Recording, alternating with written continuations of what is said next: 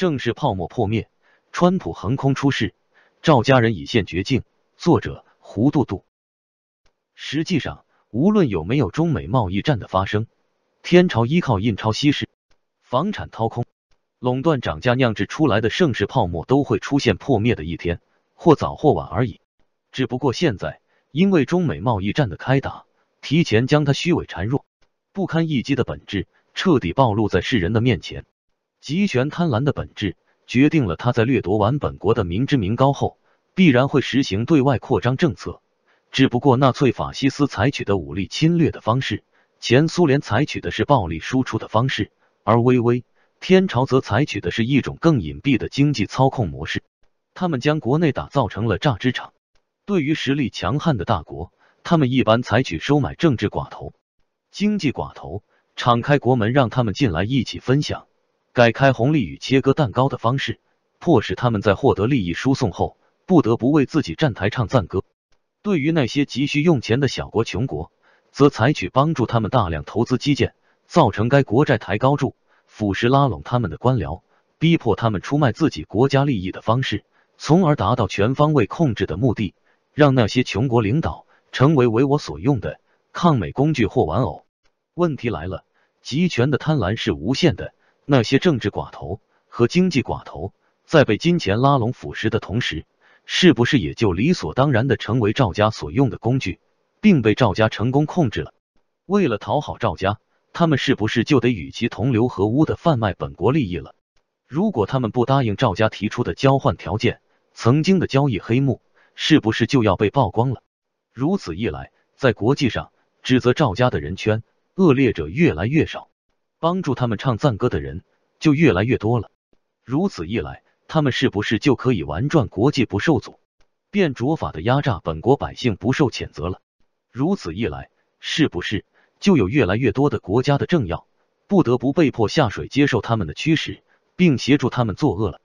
如此一来，代表正义力量的美国是不是反而变得越来越孤立了？眼见着整个世界都要出现东风西渐的危机。上帝实在是看不下去了，于是就派遣了拒绝接受收买政策的川普总统来拯救这个世界。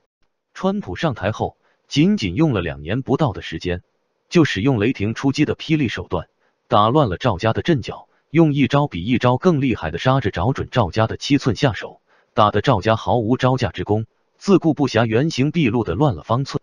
那些曾经接受邪威胁，不得不帮着赵家干尽坏事的正经寡头们。一看赵家被打得晕头转向，完全找不着北，大有一触即溃的趋势，这才暗自松了一口气，感觉捆绑在自己身上的警报解除了，于是纷纷调转枪口，有仇报仇，无仇报怨，瞄准赵家打黑枪，背后捅娄子，暗地里使绊子。小样，要整你的人可是伟大的川普啊，关我们屁事！我们可以说服自己，却说服不了川普，你能拿我咋的？那些穷国小国的政要们更是善于察言观色，见风使舵之辈，一见风向不对，纷纷将赵家当作凯子狠宰，要么狮子大开口的勒索更多，比如伊朗、朝鲜、菲律宾，要么干脆让民众将自己选下去，换个新领导上台后死活不认账。典型的比如委内瑞拉、马尔代夫、马来西亚。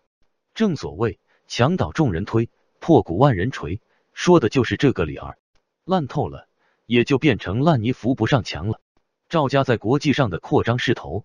频频受阻，不得不调转炮口，将一腔怨恨发泄到国内民众身上，通过暗箱操作的股市与 P to P 平台疯狂劫掠民财，来填补自己急需用钱、急剧膨胀的无底黑洞。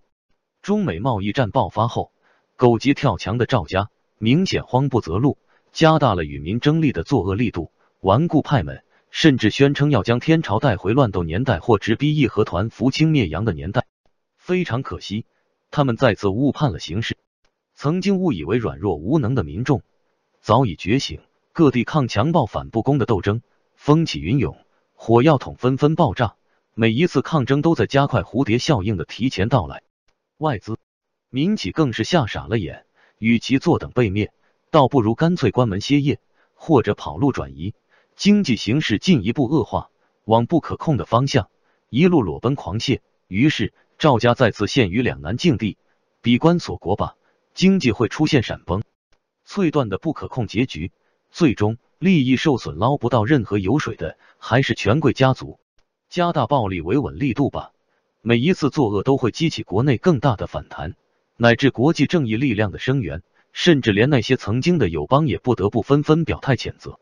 贵老爷们急得直跺脚，可是谁也不愿意亲自下令大开杀戒。认清历史发展的大趋势，终究是要让上史书的！别看助纣为虐的专家们这经验那运动的叫嚷得天价响，我敢保证，真正愿意双手沾血、遗臭万年的估计也没几个，充其量也就是吓唬吓唬不明真相的群众，发出惊弓之鸟般的绝望哀嚎罢了。未来。如果他们愿意洗心革面，重回人类的正轨，人民很可能还会原谅他们。总设计师还有可能被人民抬举的很高很高。但是如果他们继续负隅顽抗，估计下场与结局都十分不妙，